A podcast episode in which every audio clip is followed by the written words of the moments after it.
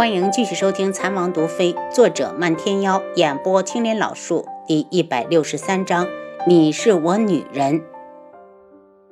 嗯，轩辕志点头，脸上并没有任何表情，依旧淡淡的，还有些冷。可素如意那里还会在意这些？他心都要飞起来了。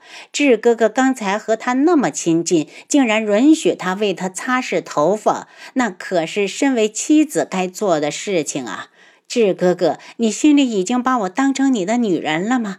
这个认知让他瞬间红了脸，慌乱的道：“那智哥哥，如意走了。”苏如意一走，楚清瑶有些不自在起来。她挪了挪身子：“你用膳吧，我回碧落院。”看出他好像不高兴，轩辕志走过去几步，长臂一伸，就将他带入怀中。“你吃醋了？”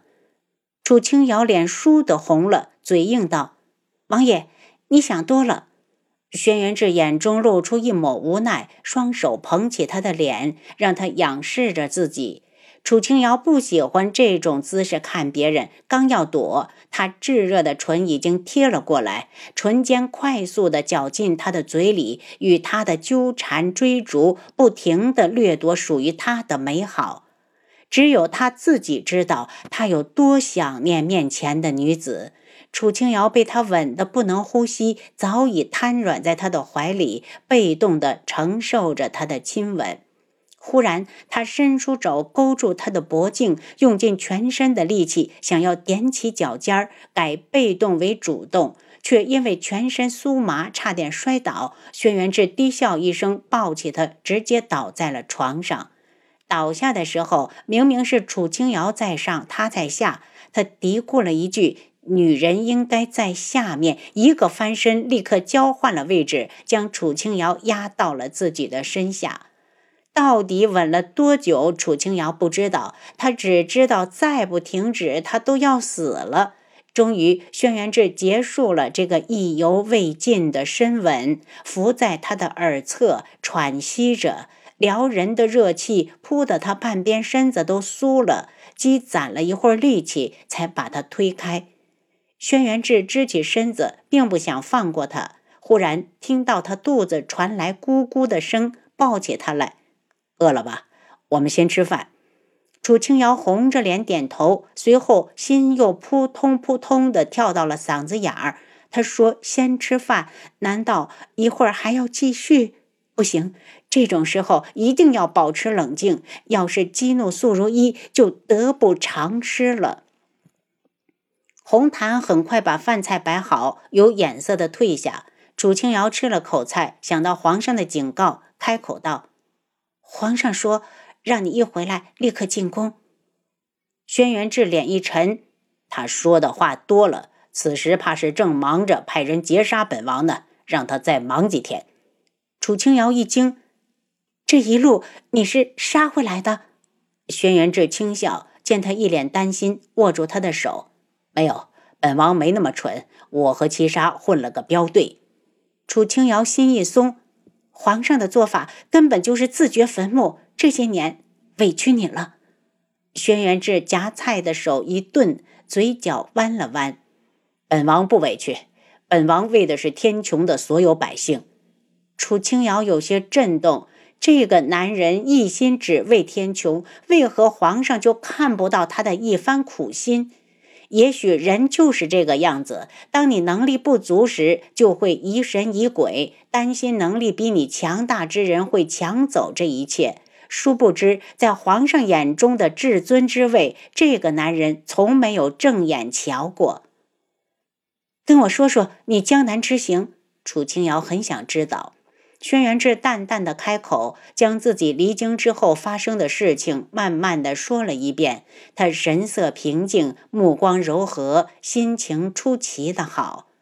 听到三皇子没事，楚清瑶担心的道：“那你回来了，他们会不会再遇到危险？”本王能救他一次，却不能救他一辈子。想当人上人，就要有超于常人的本事。如果这样，他都不能回来江南，本王救他还有何用？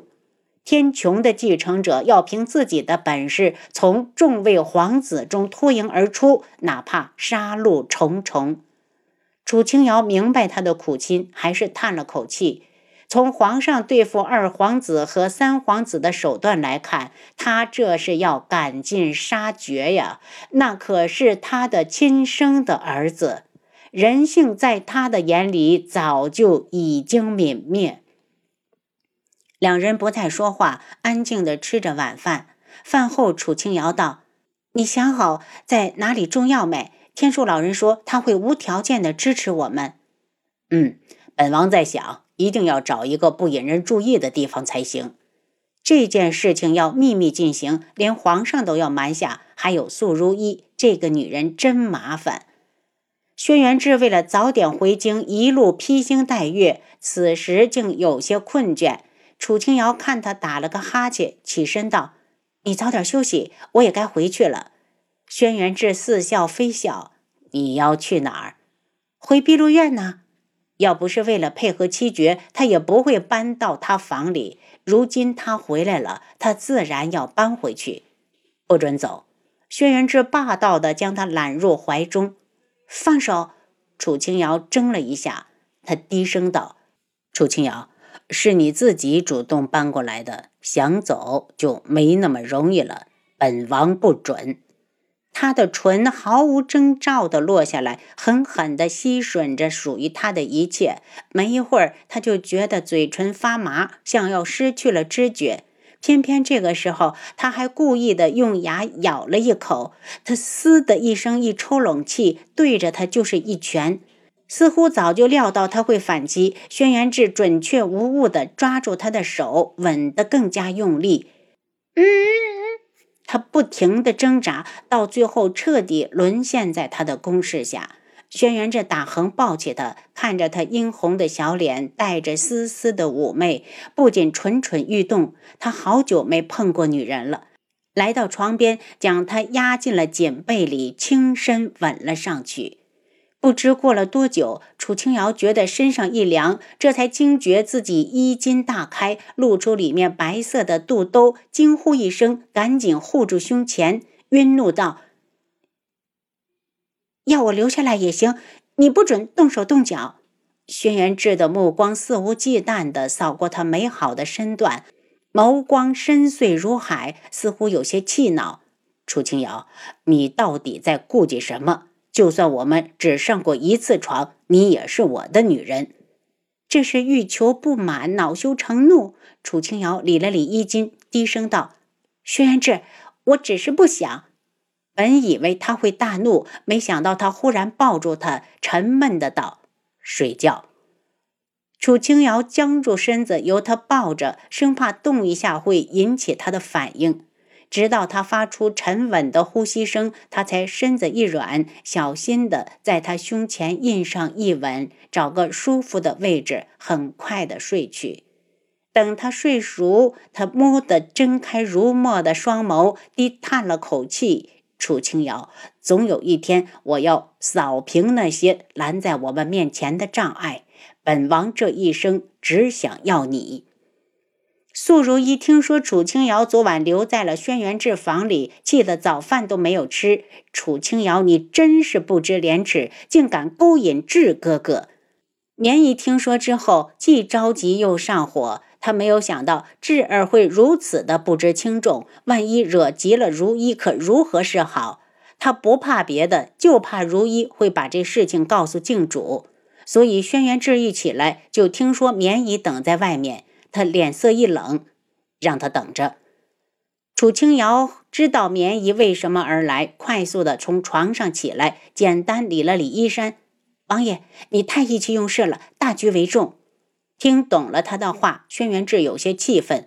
本王做事还轮不到别人来指责。楚清瑶苦笑，伸出手掌按上他的唇。王爷有时间计较这些，不如想想正事。他伸了个懒腰。本王妃还是觉得碧落院的床睡起来舒服。